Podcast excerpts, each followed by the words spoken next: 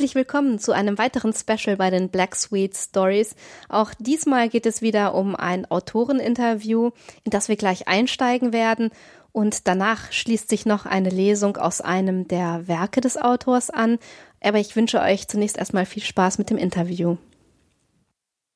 Herr Tommeln, herzlich willkommen hier in dieser Sendung. Ich freue mich sehr, dass Sie mit dabei sind bei den Black Sweet Stories. Mhm. Würden Sie sich vielleicht den Hörern in ein paar Worten vorstellen, so Ihren Werdegang und wie Sie zum Schreiben gekommen mhm. sind? Ja, ich bin 1945 geboren und zwar in einer äh, norddeutschen Kleinstadt Nordenham und dann in Prag an der Unterweser groß geworden, aufgewachsen. Und äh, ich hatte mit in der Schule große Schwierigkeiten mit Deutsch, aber war immer gut im Aufsatz, weil ich sehr viel Fantasie schon entwickelte damals. Und wollte eigentlich den Beruf meines Vaters ergreifen, der war Redakteur bei der Nordwestzeitung. Aber meine Deutschkenntnisse waren, also meine Rechtschreibungskenntnisse waren einfach zu schlecht. Und dann äh, bin ich Buchhändler geworden, was es am nächsten kam. Mhm. Man suchte, in, suchte in der, in Prag in der Buchhandlung einen, einen Lehrling und bin ich einer der wenigen männlichen Buchhändler-Lehrlinge mhm. geworden. Mit einem Gehalt damals übrigens äh, von fünf Mark monatlich. Oh. Mhm. Im ersten Lehrjahr. Ja. ja. Im zweiten Lehrjahr dann zehn Mark monatlich. Mhm. so, das war, mhm. war ziemlich mies bezahlt. Aber dann habe ich äh, eigentlich, ich hatte früher, wir hatten früher keine Bücher zu Hause sondern die Welt der Bücher habe ich eigentlich erst im Buchhandel kennengelernt. Mhm. Und so ganz allmählich mich da hingefunden auch. Mhm. Und so die Interaktion mit den, mit den äh, Buchhandlungskunden, hat Ihnen das äh, Freude gemacht? Haben Sie da gerne beraten und äh Anfänglich überhaupt nicht. Mhm. Ich war sehr scheu mhm. und, und, und, schüchtern und, und nervös. Und das hat ganz lange gedauert, bevor ich da wirklich Freude daran fand, auch Bücher zu empfehlen. Ich musste mich erstmal daran gewöhnen, über Bücher lesen, mhm. Bücher zu lesen. Mhm. Da wurde mir auch der Umgang mit Büchern äh, bewusst. Das erste, was man lernen musste, war, wie hält man ein Buch? Mhm. Man bricht es nicht auseinander, mhm. man legt es nicht hin um die viele, viele kleine Details. Mhm. Und ich entwickelte damals schon eine, eine bibliophile Neigung. Also, also, mhm. also nicht nur für den Inhalt, sondern auch, auch wirklich für, für das Buch als Medium. Als, als Medium und, und als als physisches, mhm. physische Schönheit auch ja. teilweise. Ja. Es gibt, ich, ich habe viele schöne Bücher gekauft am ersten Lehrlingsgehalt. Äh, und ähm, was, was waren das? Waren das eher Kurzgeschichten oder Romane? Und wenn ja, welche Autoren haben Sie gerne gelesen? Ich habe anfänglich habe ich Pushkin gelesen. Mhm. Äh, ich suchte immer nach etwas, was äh, ein bisschen unheimlich, aber spannend war. Pushkin, Poe mhm. zum Beispiel, das waren so mhm. die ersten, ersten Sachen gewesen, die ich mhm. gelesen habe aber hat mich nie richtig voll befriedigt, kann ich sagen. Was mhm. ich, wozu ich später kam und jetzt wieder aufgenommen habe, das ist äh, Josef Konrads Geschichten. Ja. Mhm. Sehr schön. Mhm. Ja. Und ähm, wie ist es dann gekommen, dass Sie selber angefangen haben zu schreiben? Das lässt sich schwer, schwer so auf den Punkt bringen. Es ist, ähm, es ist ein äußeres Ereignis. Es ist äh, immer sehr, hat sehr eingewirkt. Das sind meistens Todesfälle gewesen. Mhm. Meine Oma ist gestorben, dann habe ich eine, meine erste gute Geschichte geschrieben, das war der Wasserturm. Wie sie da sitzt in ihrem Haus und, und wir kommen nach ihrem Tod und besuchen das Haus. Das äh, ist mir ganz gut gelungen. Das ist heute noch eine, eine sehr beliebte Geschichte. Dann äh, habe ich eine Geschichte über meinen verstorbenen Freund geschrieben. Also so Menschen, die auf mich mhm. eingewirkt und mhm. nachgewirkt mhm. haben. Und mhm. eben unten beim Frühstücken fiel mir ein, äh, dass ich also auch eine Geschichte über meinen Bruder, der gerade verstorben ist, schreiben werde. Ja, mhm. ja. Das heißt also, ähm, das Schreiben ist auch eine Möglichkeit, ähm, Menschen, die sie beeinflusst haben, die sie lieb hatten, mhm. ein Denkmal zu setzen. Das Gewissermaßen nicht, nicht, nicht bewusst, aber, mhm. aber äh, im Grunde genommen ja. Mhm. Denn ich habe über einen anderen Bruder äh, eine Geschichte geschrieben, die heißt Zahngold. Mhm. Und das ist also eine kleine, kleine Broschüre, die ist auch mhm. in diesem Weihnachtsgeschichten. Und das Buch mit den Weihnachtsgeschichten. Ja, genau. Ja, ja, genau. Mhm. Und das ist also hier solche kleine Sache. Und Schön. Mhm. Es geht davon aus, wie, wie ich versuche, sein Zahngold nach dem Tod äh, mhm. zu verscherbeln zum höchstmöglichen Preis. Aber es einfach immer wieder runtergeht. Mhm. Also sozusagen nicht die Werte sind, nach denen wir eigentlich suchen. Ja, ja, ja. Ist dann, kann man das sagen, das Schreiben für Sie mehr Leidenschaft als Handwerk äh, oder Beruf? Oder ist es doch vielleicht von allem ein bisschen? Ähm, ich habe mir, die, ich hab mir das überlegt. Äh, ich glaube, Schreiben ist für mich eine, eine Erfüllung. Mhm. Anders kann ich das nicht ausdrücken. Es ist mhm. einfach eine Erfüllung und es ist eine Lebensnotwendigkeit. Mhm.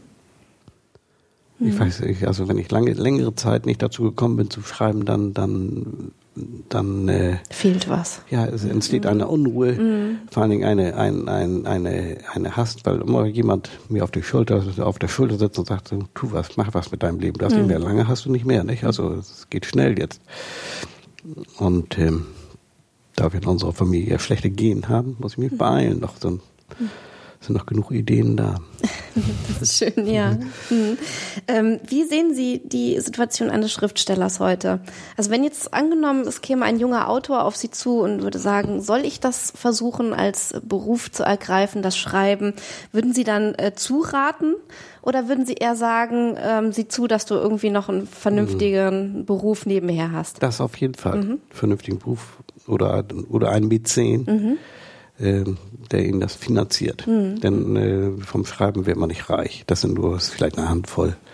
Oder man hat einen Themen, Themenbereich wie, wie, wie Erotik oder, oder, mhm. oder schreibt besonders intelligenten Krimi oder, oder dergleichen. Entwickelt eine neue Krimispur, irgend sowas aber das ist äußerst selten. Mhm. Es ist ja wohl auch so, dass äh, die Verlage überschwemmt werden mit äh, Manuskripten, ja. die es nie in die Veröffentlichung äh, schaffen und nur mhm. wirklich ganz, ganz wenige, äh, die, ähm, ja, ich sag mal so, als, als niemand äh, auf einen Verlag zu gehen, die werden ja auch wirklich ja. dann veröffentlicht oder gar bekannt mit dem, was sie schreiben. Nicht? Nee, es ist sehr, sehr selten. Mhm. Mhm. Also muss man also da schon. Bei, den, bei dem Merlin Verlag hatte ich Glück. Mhm. Das war wirklich Glück. Sonst hätte, ich, sonst hätte ich auch aufgegeben, sonst hätte ich auch nicht weitergeschrieben. Der Merlin Verlag ähm, sitzt äh, hier in Deutschland? Ja, der mhm. war früher in Hamburg. Ah ja. In der Sirichstraße ah, und ist, jetzt mhm. ist er draußen in der Lüneburger Heide. Mhm. Mhm. Und jetzt äh, veröffentlichen äh, Sie auch viel beim JMB Verlag Hannover. Ja, ähm, ja. Wie ist es dazu gekommen? Wie haben Sie äh, da Kontakt Ich hatte zwischendurch einen meiner, meiner Bücher war bei Rivonna in Hannover mhm. verlegt worden. Und der Laden hat zugemacht. Und einer der Angestellten hat dann selbst die Autoren übernommen und den Verlag gegründet mhm. und weitergemacht. Und wir haben uns gleich von vornherein gut verstanden ja. und das war eine angenehme Atmosphäre. Ich kann mit, mitwirken, also mit beeinflussen, wie das Buch aussieht, mhm. was und wie das erscheint und so weiter. Das ist äh, mhm. Preis mitgestalten. Das sind alles ziemlich wichtige Sachen, dass man mhm. mitsprechen kann. Mhm.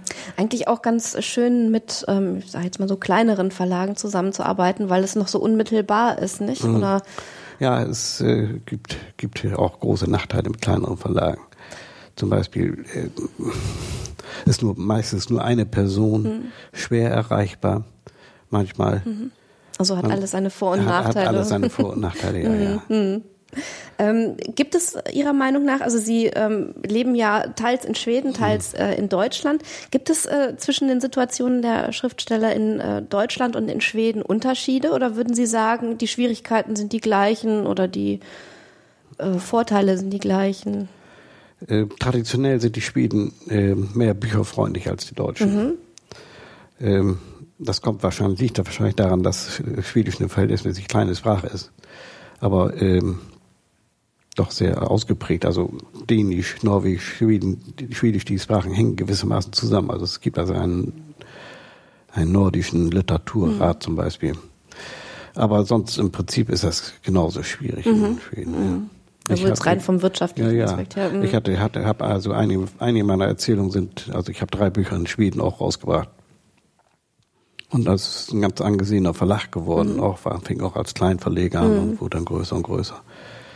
Nur, dass es eben, wie gesagt, es äh, ist nicht einfach. Ir irgendwie ist, gestaltet sich das Leben so, dass man entweder wird man es oder man wird es nicht. Ne? Es gibt viele, manchmal gibt habe ich immer das Gefühl, es gibt mehr, mehr Schriftsteller, als es Leser gibt. Ja, mhm. ja, denn ja. man, also man hört ja auch immer wieder so Geschichten, dass jemand, äh, der ganz unbekannt war, auf einmal zum Weltstar geworden mhm. ist, weil er, hm. ich sage jetzt J.K. Rowling zum hm. Beispiel, die es wirklich äh, aus einer ganz schwierigen Situation heraus äh, geschafft hat. Und das sind natürlich ähm, so Dinge, die bleiben äh, in den Köpfen der Menschen eher haften, als die die hundert oder Tausende von von Schriftsteller, die es niemals schaffen, die immer in ihrem stillen Kämmerlein weiterschreiben, ohne jemals Erfolg zu haben. Das ist sehr schwierig. Es ist, äh, ich kenne das so ein bisschen, bin ja im Verband der deutschen Schriftsteller und, und der im Augenblick oder seit Jahren schon der Auslandssprecher für die Schriftsteller, mhm. die eben im Ausland ah, wohnen. Ja. Davon gibt es immerhin, ich glaube, wir haben im Augenblick so 63 auf, über die ganze Welt verstreut. Aber durch die Globalisierung wird das mehr und mehr und mehr Leute, die ins Ausland gehen und da ihre Arbeit verrichten. Mhm. Das ist immer ganz interessant. Und dann treffen wir uns so ungefähr ein oder zweimal pro Jahr, pro Jahr in Berlin. Und dann bekomme ich sehr viel mit von, von, den, von den Problemen und Sorgen von anderen Schriftstellern. Mhm, das, ist, mhm. äh, äh, das, ist, sehr interessant. Mhm. Mhm. Ähm, kommen wir nochmal auf die Themen, über die Sie schreiben, zu sprechen. Sie haben ja schon angesprochen, dass Sie äh, über Personen schreiben, die Sie liebgewonnen haben. Äh, gibt es noch andere Themen, die Sie zum Schreiben inspirieren? Das ist schwer zu sagen. Der eine Roman zum Beispiel, der, der äh, handelt von, ist ja eine Art Satire, wenn Wörter töten könnten, der auch mhm. bei JMB erschienen ist, ist eine Satire über, das, über Schriftstellerei an sich. Aha, ja, schön. Und über, über, verschiedene Figuren äh, der, der Szene. Da zum Beispiel die schwedische Szene oder die deutsche Szene, mhm. begegnen sich und, und, und, und entspannen ja. sich da so äh, Sachen. Naja, das, das muss man, das ist sehr lustig. Lustiger Roman ist ja. auch halb Satire.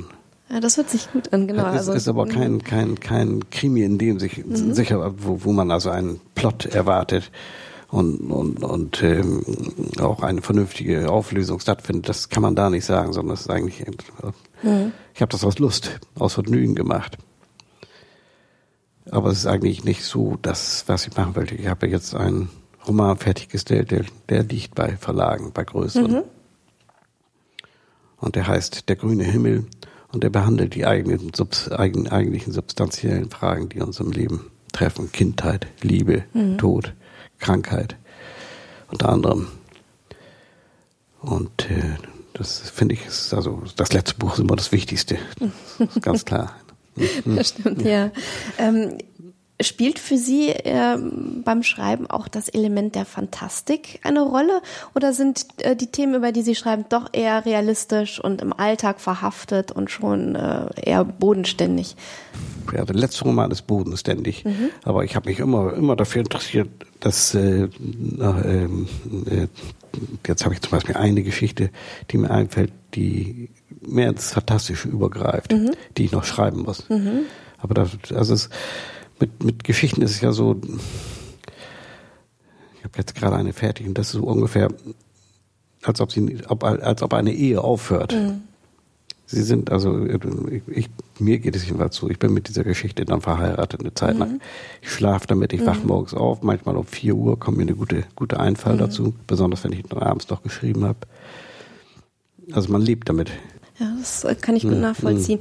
Ähm, ich darf ja äh, dankenswerterweise äh, im Rahmen dieses Podcastes auch ähm, einen Auszug lesen aus Das Haus am Piccadilly. Mhm. Können Sie vielleicht noch ein paar Worte dazu sagen, worum es geht und äh, was für ein Thema die, da eine Die Geschichte handelt von einem Haus. Ich bin öfters, weil meine Frau in, in London viel zu tun hat, äh, bin ich öfters alleine unterwegs in London und bin immer dran vorbeigelaufen. Ich denke, was ist das für ein Haus? Das, das existiert wirklich. Aha, ja, ja, okay. ja, ja. Mhm.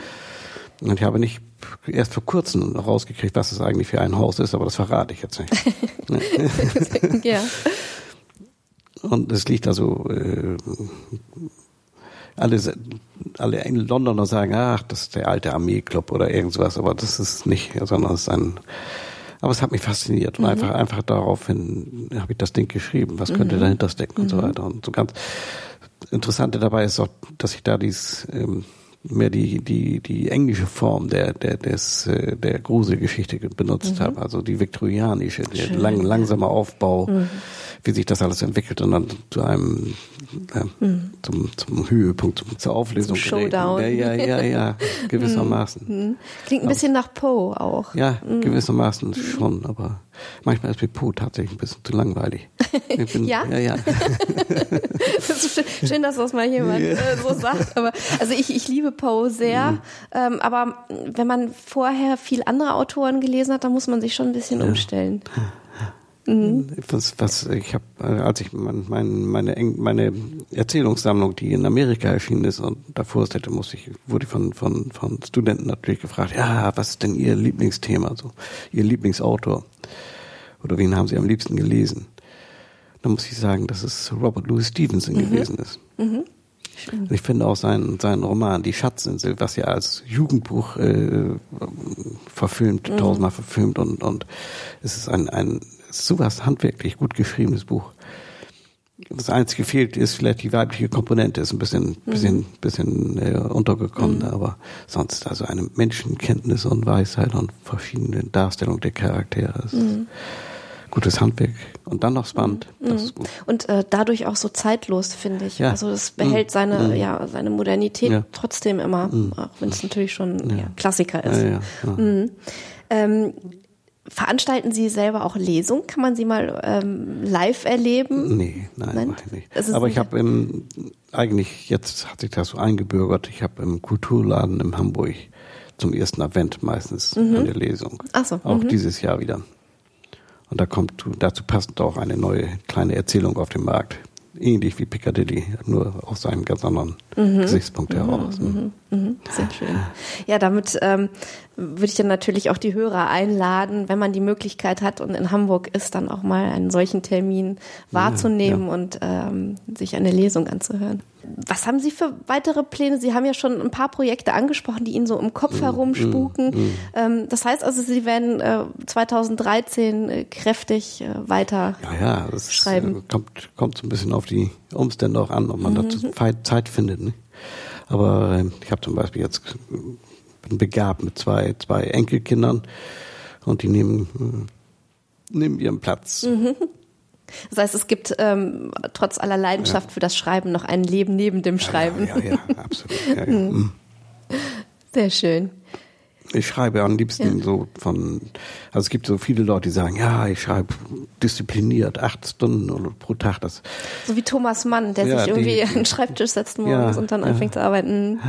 Ich kann das nicht so richtig nach, mhm. nachvollziehen, denn mhm. ähm, bevor man sich reingearbeitet hat und bevor man dann zum in die Substanz reinkommt und denkt, ähm, dann kommt manchmal vielleicht eine Seite raus oder sowas, die wirklich, mhm. wirklich äh, äh, ja, überlebt.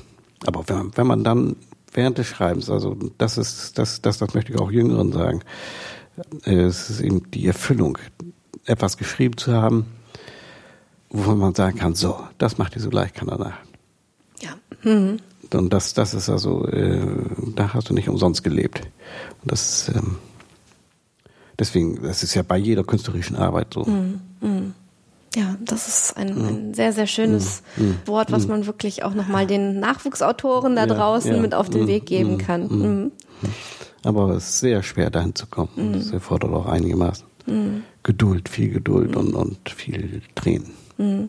Am schönsten ist es, glaube ich, auch immer, wenn man zwar den Kopf in den Wolken hat, aber die, die Beine fest auf dem Boden, dann kann einem, glaube ich, so schnell nichts passieren. Also Fantasie ja, aber auch eine gewisse sagen wir auch mal, wirtschaftliche Bodenständigkeit mhm. kann nicht schaden als Autor. Nee. Mhm. Und dann, dann ist ja auch die, immer die Frage, wie, welchen Charakter besitzt man, um Erfolg zu verarbeiten, wenn, wenn der überhaupt je auftaucht.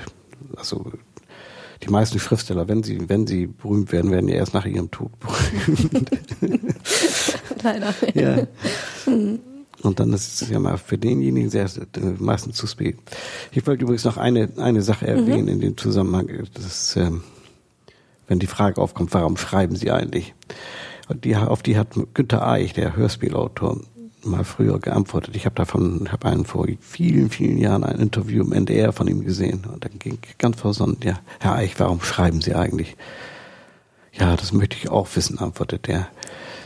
Da gibt es einen in Bad Nauheim, Nauheim und einen auf Saloniki. Das sind schon zwei, die mich lesen.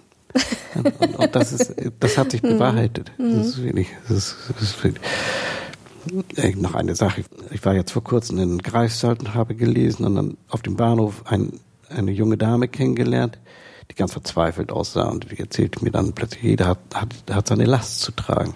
Ich sagte, was ist denn ihre Last? Ja, sie war schwer krank und, und äh, eigentlich mit wenig Lebensaussichten. Ja, es, es ist so schwer, man konnte, man konnte, kann, kann mir nicht helfen. Dann habe ich ihr dieses Zahngold-Geschichte gegeben, die hatte ich in der Tasche, habe ich immer so dabei und ihr was Schönes reingeschrieben. Und dann trennten wir uns und dann saß ich dann später auf dem Bahnsteig und wartete auf meinen Zug und auf dem anderen Bahnsteig saß diese junge Frau zusammengekrochen mit dem Buch und war völlig, völlig äh, abgesondert oder hatte sich, weiß ich, wie sie ausdrücken, aber es war ein, ein ergreifender Anblick. Sie bewegen die Menschen mit ihren Geschichten. Ja, also ist, wenn, wenn ich das mal erlebe, nicht? Mhm. als Autor kriegen sie kein Feedback. Also das ist mhm. äh, ganz, ganz selten. Mhm. Ich höre oft, oh, ich habe gar nicht gewagt, Ihnen das zu sagen oder, mhm. oder, oder das. Machen Sie es auf jeden Fall. Und wenn, wenn jemand meine Bücher äh, äh, gefallen, dann den größten Gefallen, den Sie tun können, ist weiterempfehlen.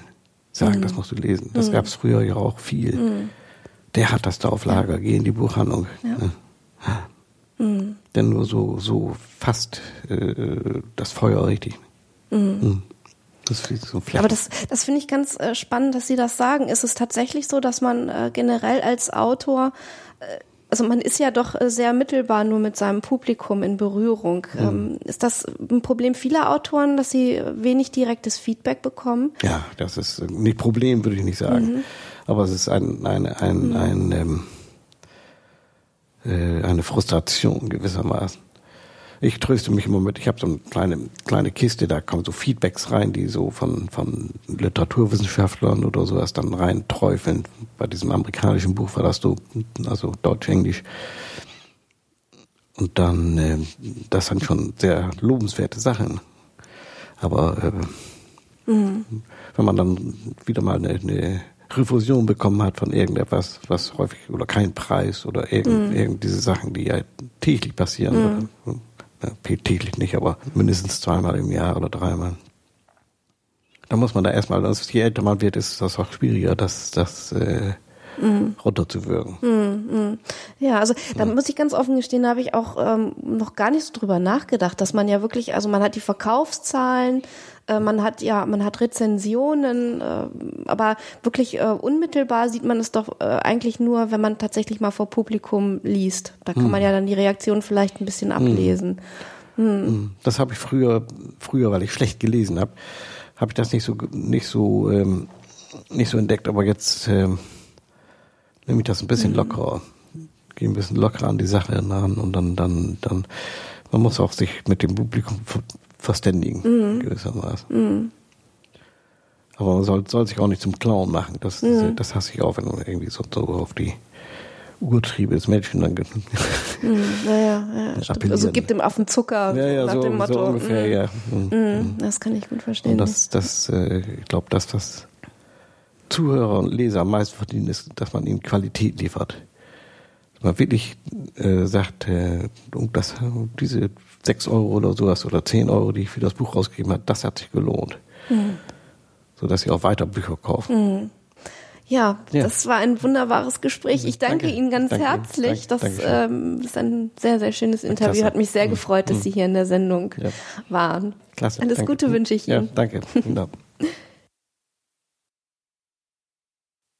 Das war das Interview mit Axel Tormälen und wie schon angedeutet, äh, bekommt er jetzt noch einen kleinen Einblick in die unheimliche Erzählung Das Haus am Piccadilly.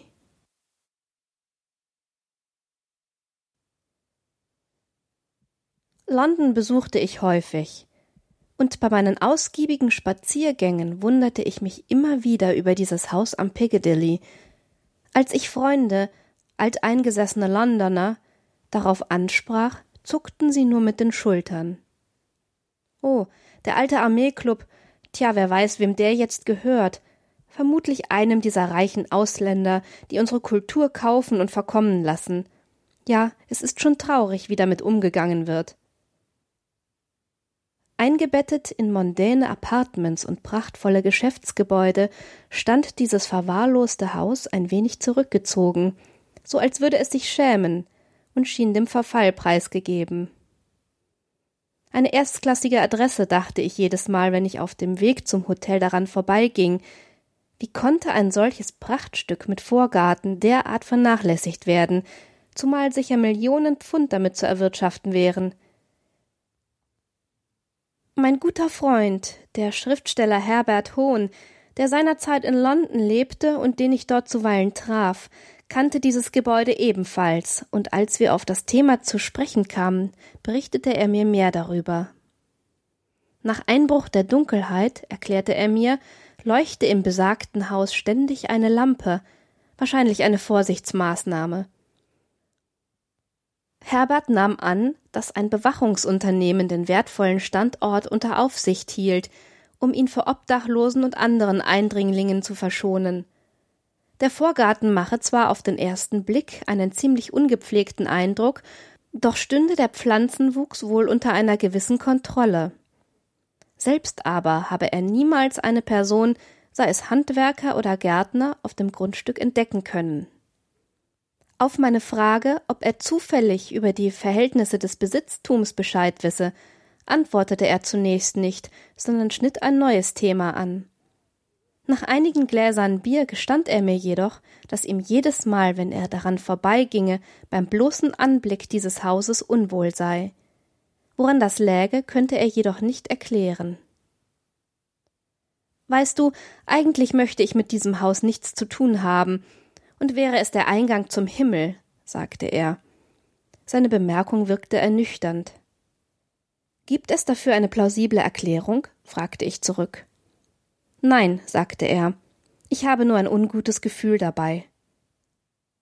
Wenn so viele Menschen offenbar ihre Finger von einem solchen Projekt lassen, ist dein Gefühl sicher nicht unbegründet, gab ich zu.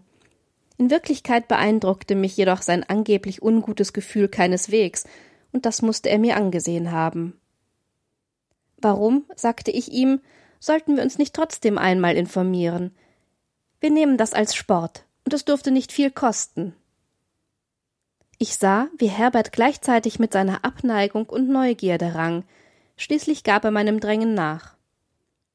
Wenn dir so sehr daran gelegen ist, deinethalben, aber nur deinethalben würde ich mich darum kümmern.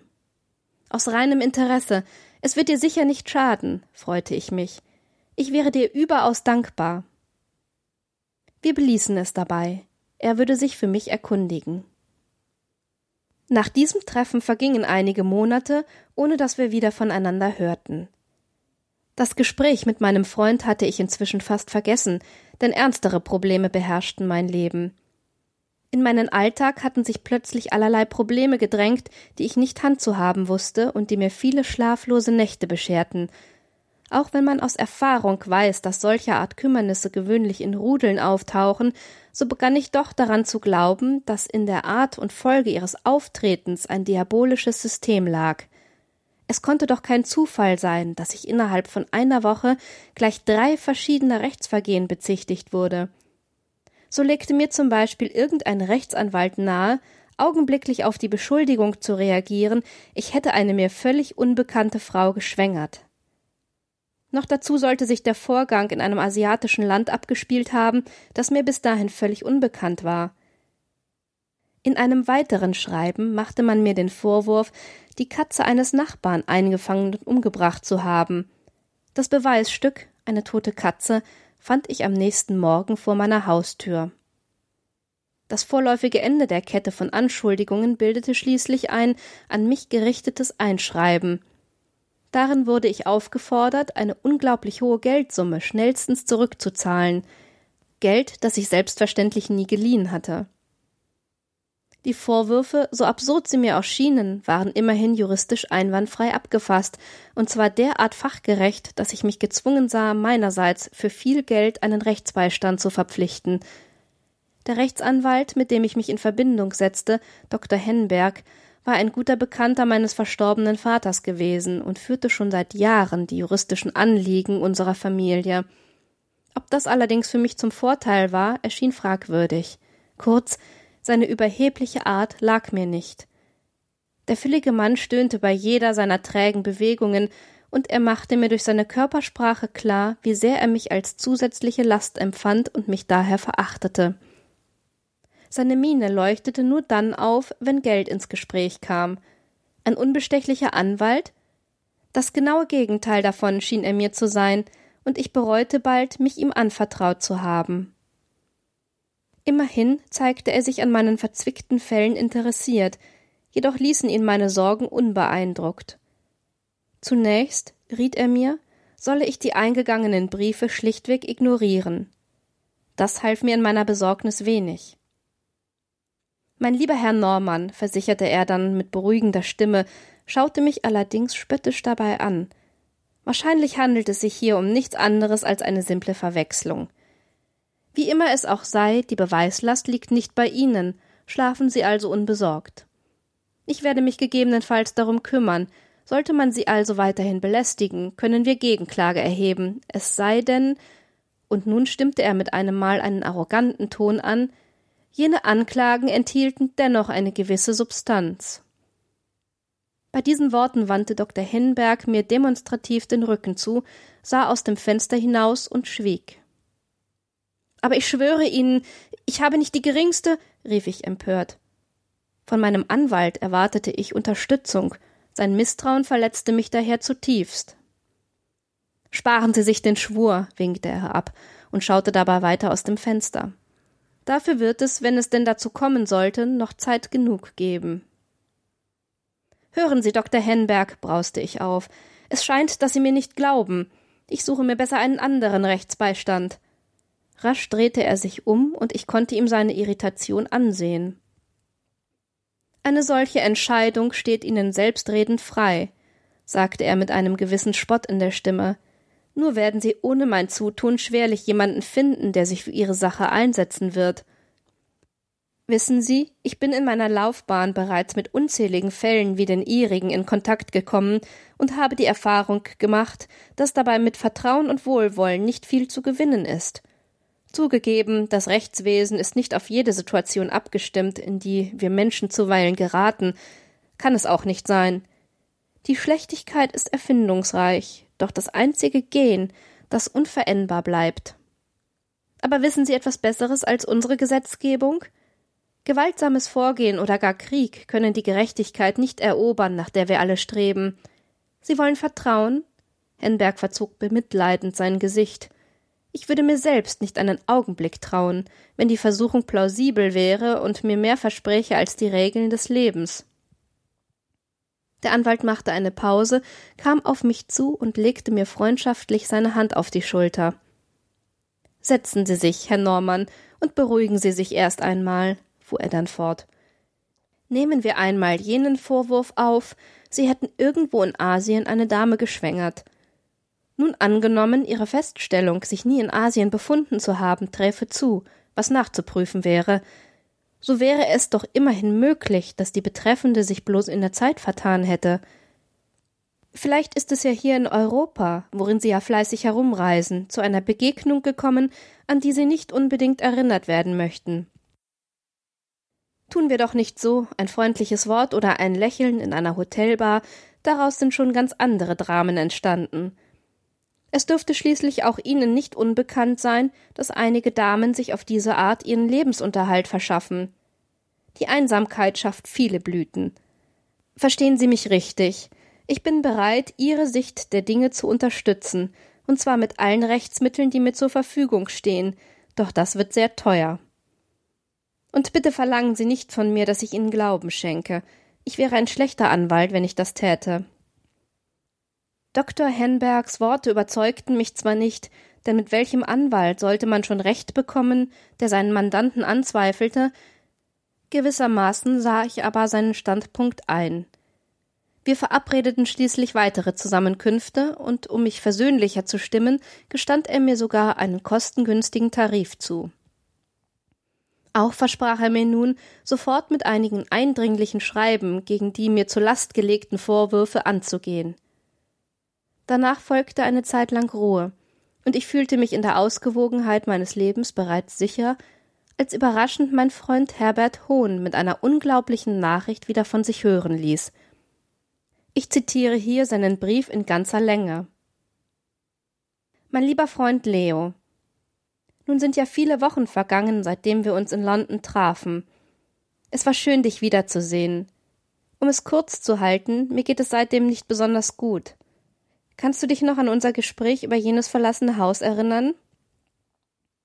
Es scheint nun, es wäre besser gewesen, wenn wir uns über andere, belanglosere Themen unterhalten hätten. Ich habe mich auf deinen Wunsch hin beim hiesigen Magistrat über das Gebäude erkundigt. Wie üblich hat man mich mal hier und mal dorthin verwiesen, bis ich schließlich beim Ordnungsamt an die Tür klopfte. Ich schwöre dir, lieber Freund, nie in meinem Leben bin ich einer zugänglicheren Behörde begegnet.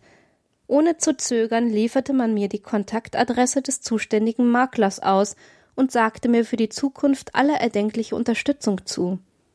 Käme es zu Problemen mit den Formalitäten, solle ich mir nur keine Sorgen machen, man würde mir keinerlei Hürden in den Weg legen.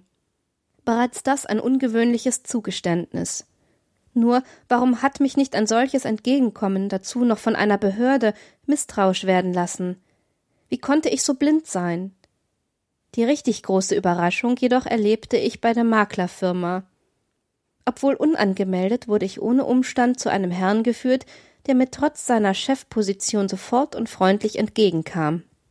Eigentlich hatte der Makler, ein Herr Lundgren, keine Termine frei, doch machte er bei mir offenbar eine große Ausnahme.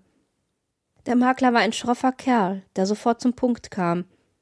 Ich sage wahr, weil ich ihn seit diesem Treffen nie wieder gesehen habe und mir später unter der Hand sein Verschwinden mitgeteilt wurde.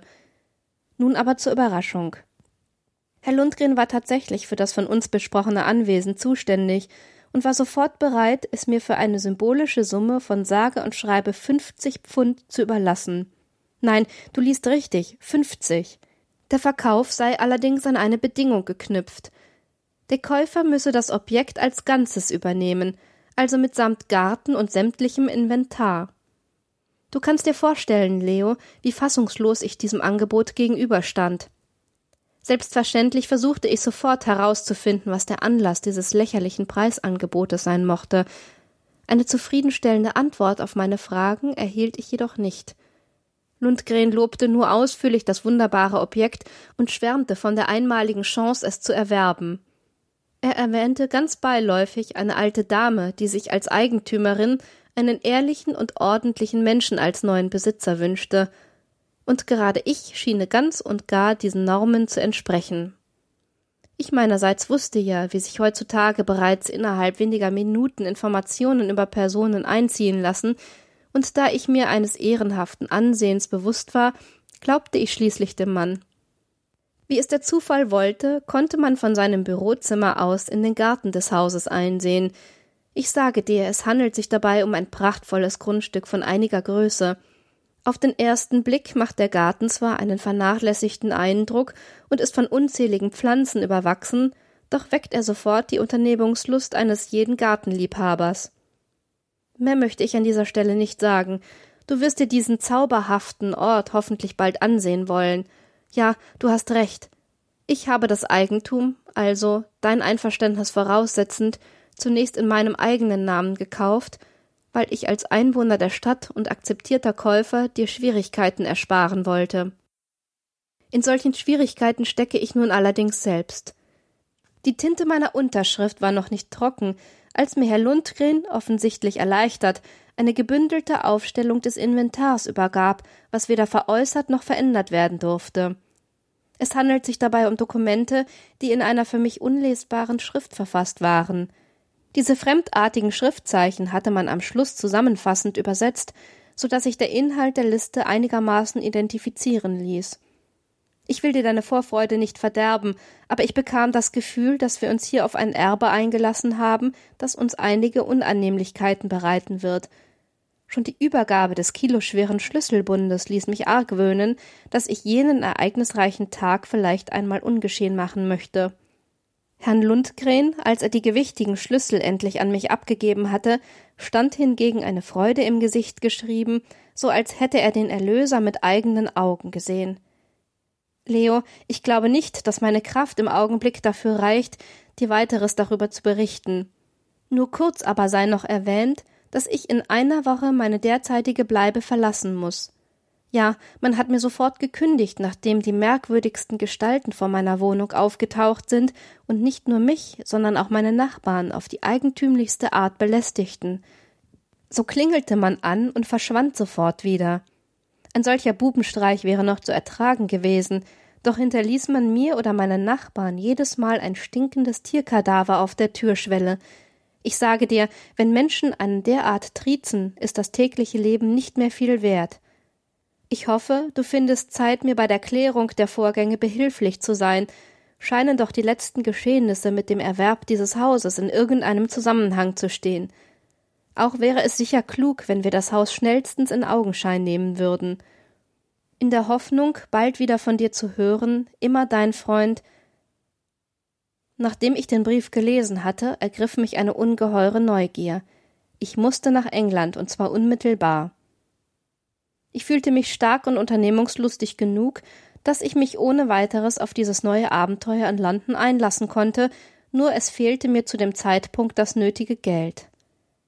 Einer der Gründe dafür war, dass Dr. Henberg seinen Billigtarifvorschlag wohl vergessen hatte und mir laufend derart hohe Rechnungen schickte, dass ich annehmen musste, er berechne mir jeden seiner Atemzüge. Daher entschloss ich mich zunächst einmal, Herbert Hohn anzurufen, um ihm von meiner heiklen Lage zu berichten. Nur hatte ich mir wahrscheinlich einen unglücklichen Zeitpunkt für dieses Telefonat ausgewählt. Nach mehreren Signalen wurde der Hörer endlich abgenommen und ich nannte meinen Namen. Hier bei Herrn Hohn, was kann ich für Sie tun? hörte ich die piepsige Stimme eines Mannes. Sofort vermeinte ich im Hintergrund die Proteste meines Freundes zu vernehmen. Nun geben Sie schon her, was erlauben Sie sich? Darauf ein Getümmel, dann ein Knallen und Knistern in der Leitung, so als ob um den Hörer gerungen würde, und schließlich war die Verbindung unterbrochen. Am nächsten Tag versuchte ich es noch einmal, bekam aber dieses Mal überhaupt keinen Kontakt. Meine Beunruhigung über das Befinden des Freundes steigerte sich dadurch nur noch mehr. In meiner Not erbat ich schließlich von meiner Bank einen Kleinkredit. Der zuständige Angestellte zögerte jedoch, blickte mich abschätzend an und tat so, als müsse er sich bei seinen Vorgesetzten zunächst rückversichern, offensichtlich ein Vorwand.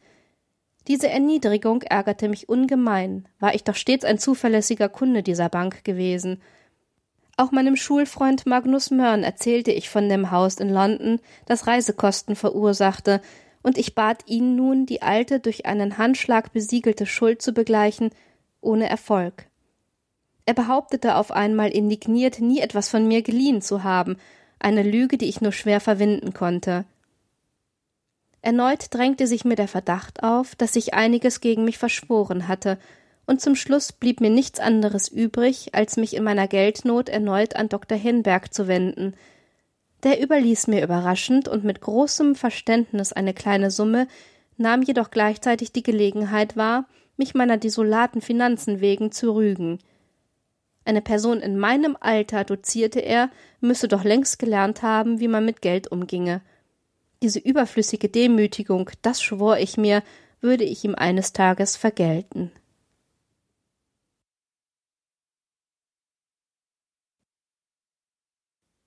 Damit beschließen wir ein weiteres Special der Black Sweet Stories. Ich hoffe, es hat euch gefallen. Ich hoffe, ihr seid auch beim nächsten Mal wieder mit dabei und wünsche euch wie immer eine wunderbare Zeit. Bis zum nächsten Mal und sage Tschüss.